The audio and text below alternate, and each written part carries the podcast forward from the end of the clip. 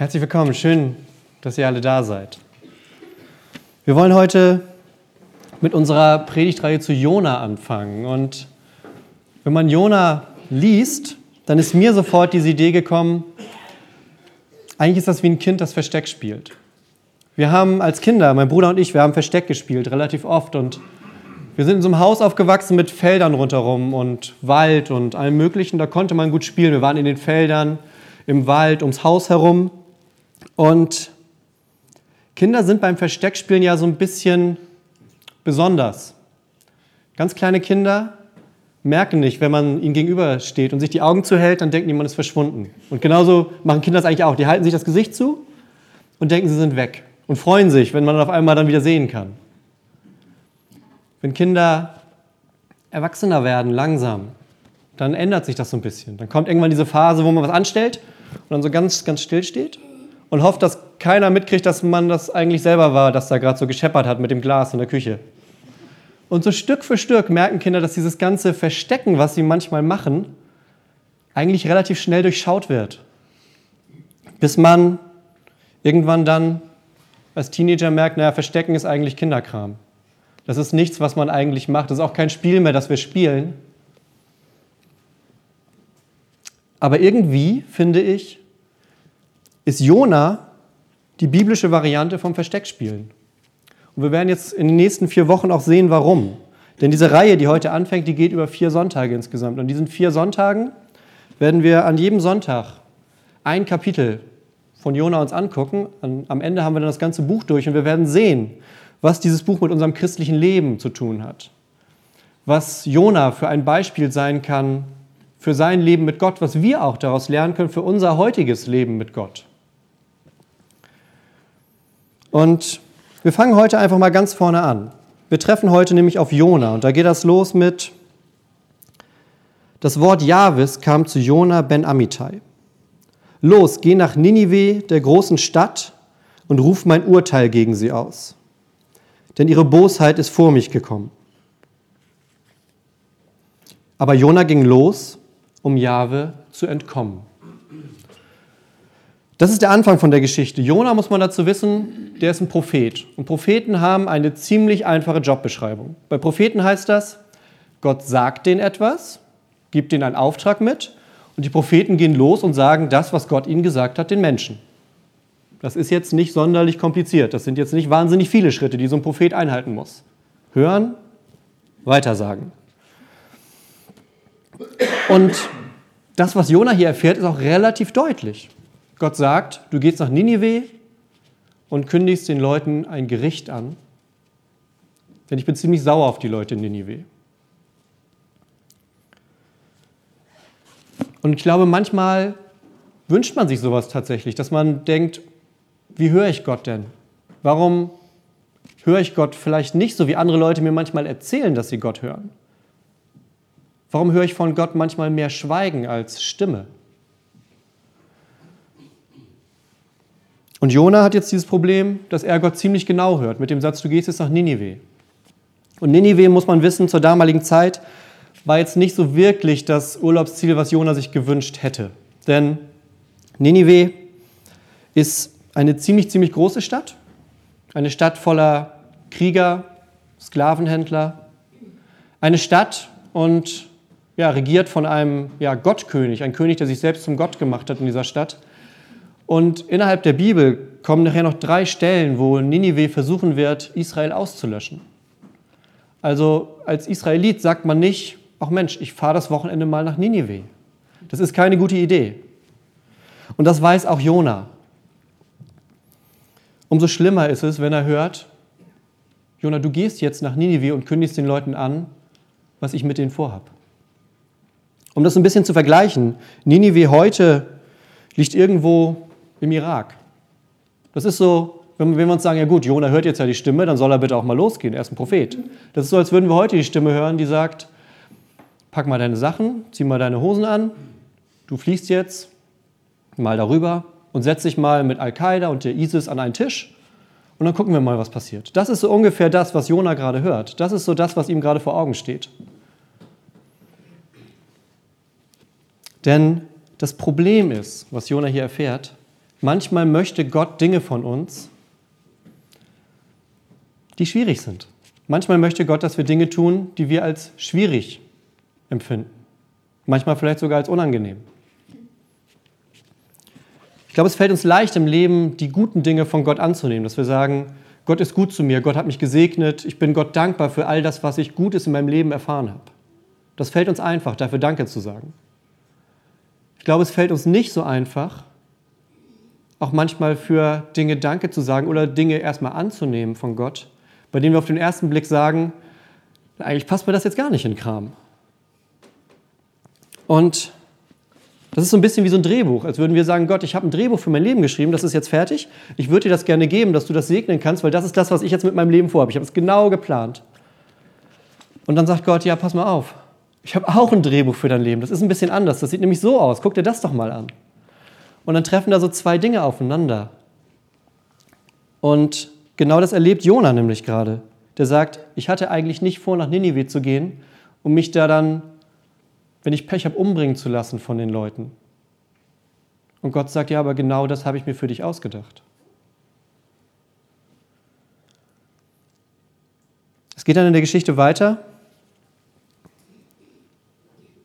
Jona ging los, um Jahwe zu entkommen. Er wollte nach Tarschis fliehen. Deshalb lief er nach Jaffo hinunter und fand auch ein Schiff, das nach Tarschis segeln sollte. Er bezahlte die Überfahrt und ging an Bord, um so weit wie möglich von Gott wegzukommen. Aber Jahwe schleuderte einen gewaltigen Sturm über das Meer. Das Unwetter war so schwer, dass das Schiff auseinanderzubrechen drohte. Jona läuft weg. Er will diese Verantwortung, diese Aufgabe nicht annehmen und ich meine mal, seien wir mal ehrlich, können wir es ihm so richtig verübeln? Ich weiß es nicht. Es ist auf jeden Fall erstmal so ein Reflex in ihm, der sagt, okay, ich soll da in die Richtung, nach Ninive, also gehe ich erstmal so weit, ich komme in die Richtung. Dieses Boot, mit dem er fahren will, nach Tarsis, das ist zur damaligen Zeit das Ende der bekannten Welt. Tarsis liegt heute, also die Stadt gibt es nicht mehr, aber es liegt irgendwo im Süden von Spanien.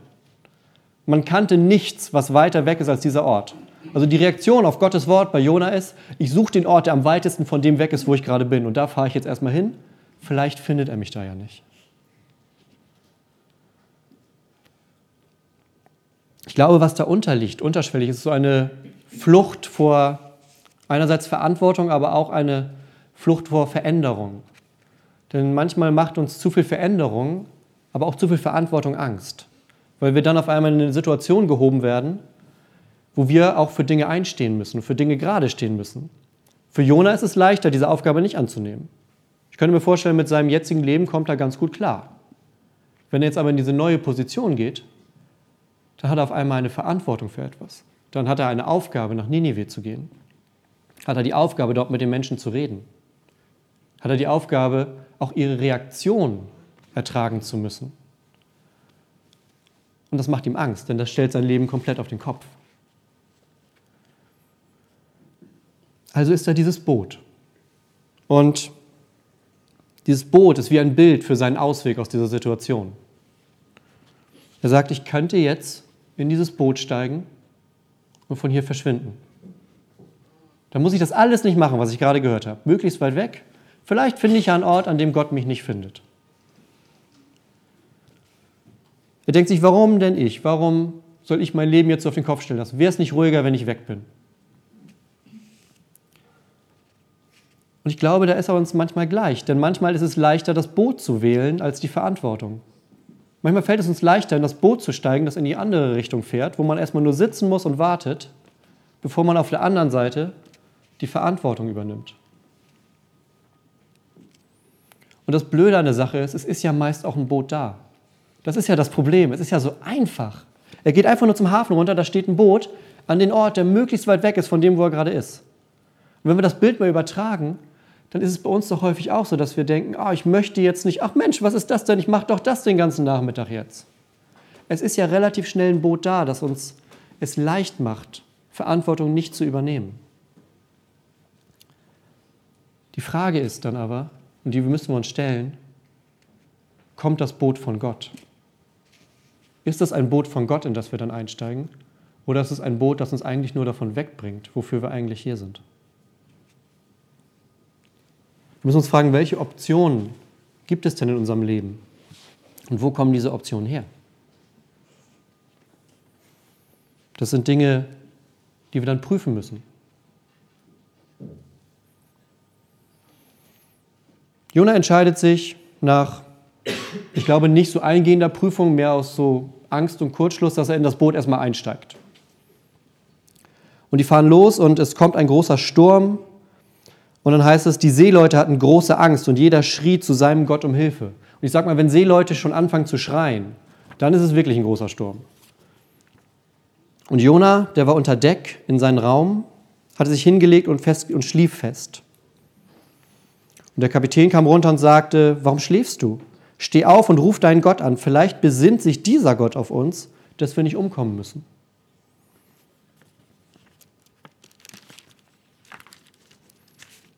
Und er fragte, zu welchem Volk gehörst du? Und Jona antwortete, ich bin ein Hebräer und fürchte Jahwe, den Gott des Himmels, der Land und Meer geschaffen hat. Da bekamen alle Männer große Angst und sagten zu ihm, wie konntest du das nur tun? Er hatte ihnen nämlich gesagt, dass er vor Gott auf der Flucht war. Und was wollen wir nur mit dir machen, damit das Meer uns in Ruhe lässt? fragten sie ihn. Inzwischen war es noch stürmischer geworden. Und Jona sagte, werft mich ins Meer, dann wird es euch in Ruhe lassen.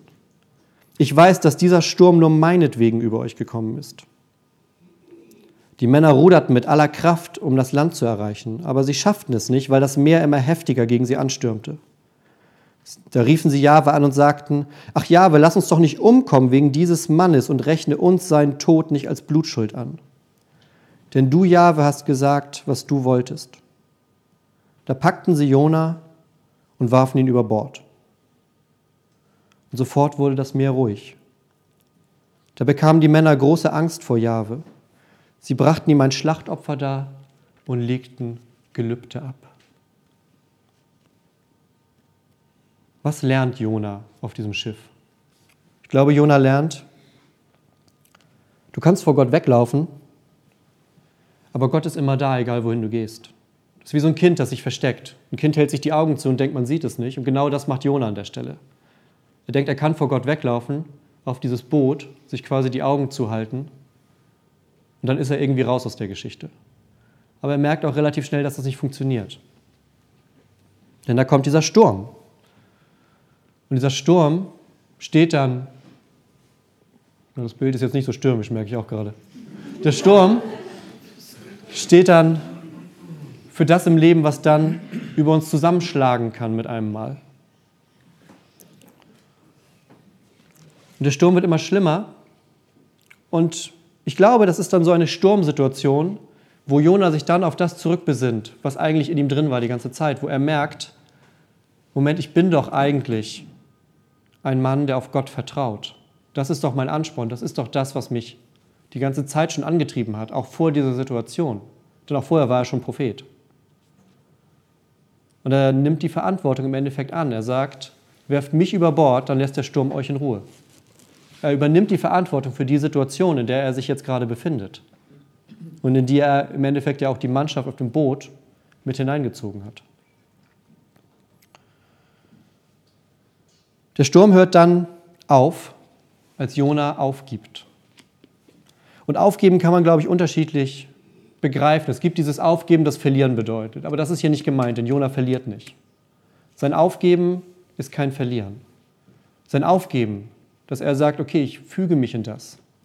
Das ist ein Annehmen, ein Eingestehen.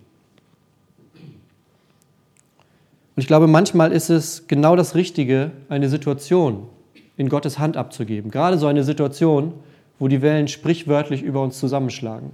Da gibt es dann Situationen, die können wir einfach nur noch abgeben. Genau das macht Jona und ich glaube, genau das müssen auch wir uns heute, heute hier fragen, was sind denn Situationen in unserem Leben, die wir abgeben können, die wir vielleicht auch besser abgeben sollten an Gott? Was sind so die Situationen, die uns auf so ein Boot getrieben haben? Und jetzt schlagen die Wellen mal mehr, mal weniger, aber man merkt, da ist eine Unruhe drin, die da eigentlich gar nicht hin müsste. Und was sind das für Situationen, wo man wie Jona sagen müsste, okay, ich gebe es zurück an Gott.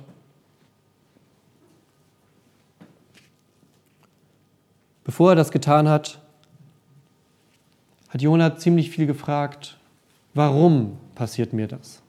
Warum verlangst du von mir, dass ich nach Ninive gehe? Warum hast du mich dafür ausgewählt? Und das sind alles so Fragen, bei denen er sich eigentlich im Kreis dreht. Er dreht sich immer nur um diese eine Situation. Wenn er es jetzt an Gott abgibt, dann kann er loslassen und wird frei für andere Fragen. Er wird frei dafür zu fragen, was ist der nächste Schritt? Wo geht es jetzt hin? Was soll ich nun tun? Was hast du mit mir vor? Weil er sich nicht mehr daran, an diesem Warum, an dieser einen Situation festklammern muss. Und dann geht es nämlich nach vorne, dann kriegt diese ganze Geschichte auf einmal so eine aktive Richtung. Und Jona erkennt Gott, glaube ich, in diesem Sturm. Für uns wirkt der Sturm erstmal bedrohlich, dieses Bild als ein bedrohlicher Sturm, der gleich das Schiff verschlingt. Aber ich glaube, tief im Herz erkennt Jona in dieser Geschichte, in diesem Sturm, Gott als einen Gott, dem er vertrauen kann.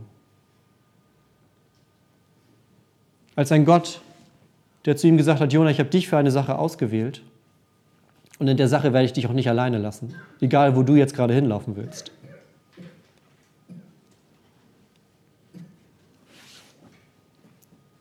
Ich glaube, genau das zeigt uns die Geschichte heute immer noch. Auch heute ist unser Christsein manchmal so eine Mischung aus Dingen annehmen und eigentlich vor Dingen weglaufen wollen.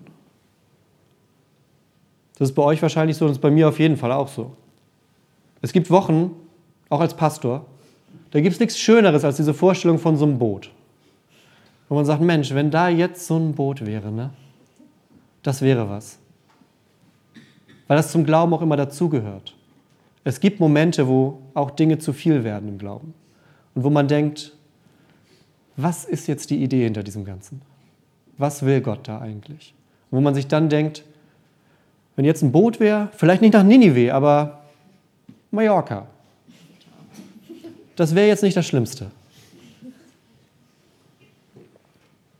Aber unser Christsein ist immer ein Weg nach vorne, so ein Wachstum. So wie Kinder nach und nach merken, dass dieses Versteckspiel nicht so ganz funktioniert, wenn man nur stillsteht, so merken auch wir Christen, wenn wir wachsen, dass dieses vor Gott Versteckspiel auch nicht so richtig funktioniert. Das ist so, wie wenn Leute sagen, naja, das kann ich nicht beten, das kann ich nicht vor Gott bringen, weil dann weiß er das ja. Der Trick ist, er weiß es schon, auch wenn du es nicht gebetet hast. Wir können vor Gott nichts verstecken und das ist für mich was ganz Beruhigendes, weil niemand kennt mich so, wie Gott mich kennt. Mit den hellen Seiten, aber auch gerade mit den dunklen Seiten. Und ich glaube, das ist für uns heute ein befreiendes Gefühl, weil viel spielt sich in Fassaden ab heutzutage. Aber wir können darauf vertrauen, es gibt einen, der kennt uns wirklich vom Herzen aus, so wie wir sind. Dazu kommt noch was Zweites. Ihr erinnert euch an die Männer auf dem Boot, die Seemänner, die alle ganz panisch wurden. Und sie sagen dann zu Jona, oder der Captain sagt es eigentlich zu ihm, der sagt zu Jona, bete doch zu deinem Gott, vielleicht ist das ja der Gott, der diesen Sturm aufhören lässt. Ich glaube, Menschen brauchen unser Gebet. Menschen erwarten auch von uns, dass wir füreinander beten. Dass Christen Menschen sind, die sagen, wenn du es auf dem Herzen hast, dann können wir da zusammen das vor Gott bringen. Vielleicht ist das eine Situation, die du loslassen musst jetzt gerade. Und genauso später legen diese Männer auf dem Boot Gelübde vor Gott ab. Als Jona über Bord gegangen ist, legen sie Gelübde vor Gott ab, weil Jona für sie ein Beispiel ist, für einen, der auf Gott vertraut. Wir Christen brauchen auch immer Ermutigung untereinander, dass wir uns gegenseitig auf diesem Weg begleiten. Es geht dann darum, dass wir bereit sein können, loszulassen. So Situationen, wo eigentlich ein Boot schön wäre oder wo die Wellen viel zu hoch schlagen, so wie Jona, der auf der Flucht vor Gott ist. Genauso müssen wir auch, wenn wir in solchen Situationen sind, bereit sein, loszulassen und auf Gott zu vertrauen. Denn in diesem Sturm, der eigentlich ganz, ganz, ganz bedrohlich wird, erkennt Jona nicht einen bedrohlichen Gott, sondern er erkennt einen Gott der Gnade. Wir hören das nächste Woche, wie es dann weitergeht. Dieses berühmte Bild mit dem Fisch. Und genau das ist der Weg, den Jona geht. Er lässt sich fallen in Gottes Gnade. Weil er weiß, egal wo ich jetzt gerade hinlaufe, das ändert nichts an der Situation. Das ändert nichts daran, dass Gott was mit mir vorhat. Und auch wenn so eine Situation wie mit Ninive am Anfang haarig ist, dann glaube ich, dass Jona tief im Innern doch darauf vertraut, dass Gott ihn da durchleiten wird. Dass Gott nicht sagt, okay, du willst nicht, also lass ich dich laufen, sondern dass Gott sagt, ich laufe dir hinterher, bis auf dieses Schiff, mit dem du gerade ans Ende der Welt willst. Und ich liebe dich so sehr, dass ich dich davon zurückhole und dich dahin bringe, wo du gebraucht wirst. Dass ich dich dahin bringe, wo dein Platz in dieser Welt ist. Und darauf vertraut Jona, wenn er vom Bord geht und sich ins Meer stürzt. Auf diesen Gott vertraut er, den er schon so lange kennt, von dem er weiß, dass er ihn niemals allein lassen würde. Weil das bei Gott gar nicht möglich ist, ohne Gott zu sein. Das ist der Anfang von dieser Jona-Geschichte, der Startpunkt von dieser Flucht. Und ich glaube, das ist, ja, soweit die Geschichte auf den ersten Blick auch von uns entfernt sein kann, so nah ist sie uns doch auch irgendwie, weil wir auch manchmal diese Angst und diese Flucht in uns spüren und diesen Wunsch nach einem Boot von etwas, was eigentlich ganz anders ist als das, was wir gerade haben. Aber wie viel befreiender ist es dann doch, wenn wir darauf vertrauen können, dass wir an einem Ort sind, an dem Gott uns will. Lass uns beten.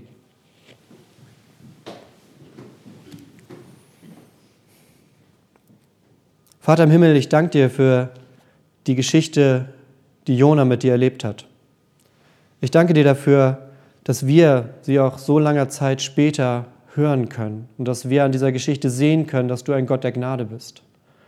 Ein Gott, der uns, auch wenn es manchmal schwerfällt, nicht einfach so wegrennen lässt vor dem, was für uns bestimmt ist.